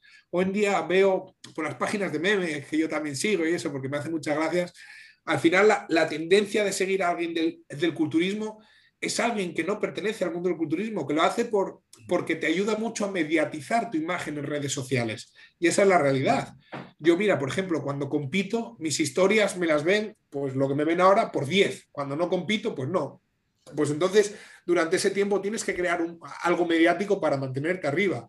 Y creo que los jóvenes se están enfocando muy mal en, su imagen, en la imagen a seguir, porque eso para mí no, no, es, no es culturismo ni nada parecido, es, es un poco, no, no, cuando digo a veces circo, la gente puede tomarse la mar, pero circo es un sitio que se hace un espectáculo, a ver, tendemos, no voy a decir payasos porque aunque sea gente que hace gracia y divierte a la gente, siempre es peyorativo, por eso no me gusta usar esa máquina, esa frase, pero la verdad, son gente que, que, da un programa, da un algo que es atractivo para la gente, pero al final eh, no es real, no es real, eh, no es el día a día de la gente, es, algo ficticio que se da pues hacer risas, hacer eso, y realmente para mí eso no es culturismo porque claro, tú te vas a, los atletas latinos, ¿eh? que tú lo verás en Brasil, que no es así el, las Instagrams de, de allí de la gente, son todo puramente deportivo, puramente deportivo.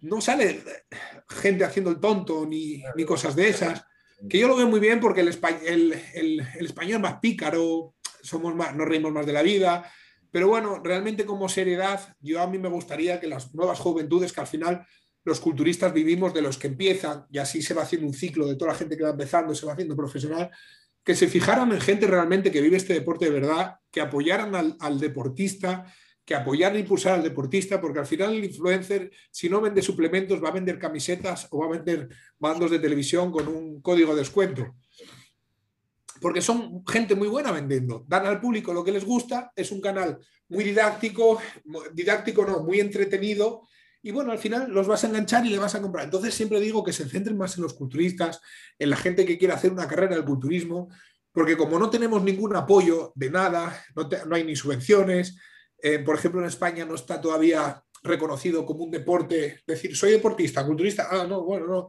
Entonces, eso tiene que salir por nosotros y tiene que ser de dar una, una muy buena imagen. Por eso hubo un detalle en un campeonato que, realmente me ofendió. Al final me da igual, pero me gustó mucho que la gente lo viera.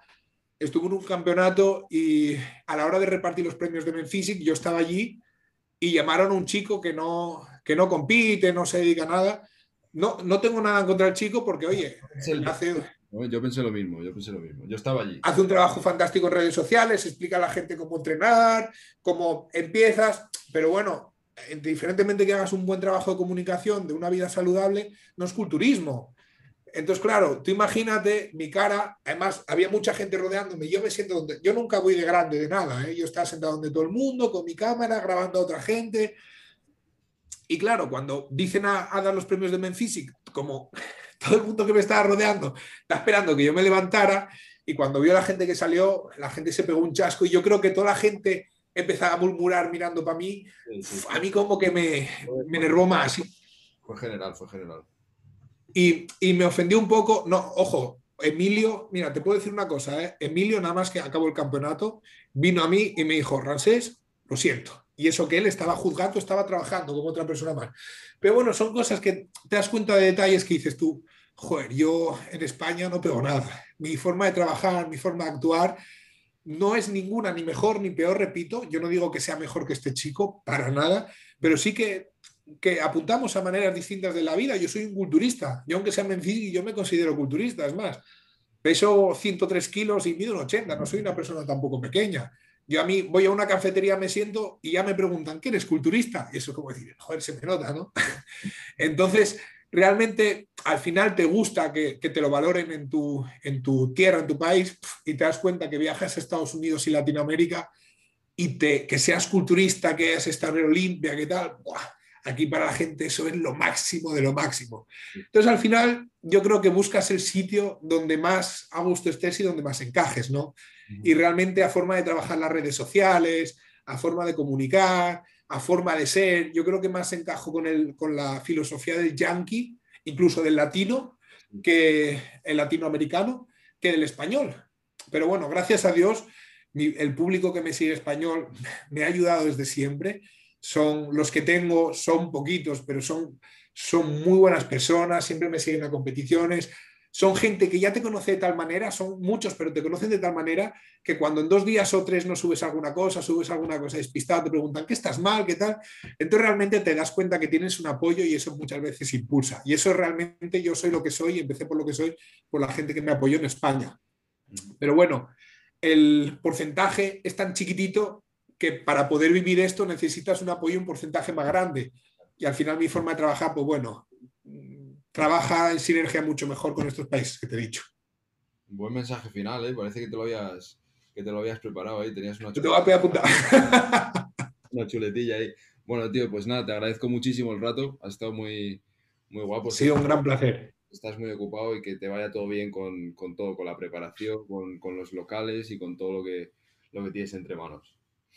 Pues muchas gracias, de verdad. Lo siento, lo primero que, bueno, te lo tenía que haber de hecho por darte tantas vueltas estos días para poder hablarnos, pero es que es muy locura, además con los cierres y todo, es muy locura aquí hacer cositas, pero bueno, hoy nos pudimos sentar. Agradezco mucho que me dé la oportunidad de hoy. Creo que dije mucho más de mí de que otras entrevistas que he hecho, porque al final sé que va a un canal de culturismo, sé que tú eres un gran fanático del culturismo entonces aquí sí que es verdad que me, sentí muy a gusto hablando contigo, expresándote un poco quién soy, de dónde soy y bueno, a dónde quiero llegar, ¿no? Bueno, tío, pues te lo agradezco muchísimo y nada, a ver si nos vemos este año en algún momento y nada, que te vaya todo bien, tío. Un abrazo muy fuerte. Un abrazo muy fuerte.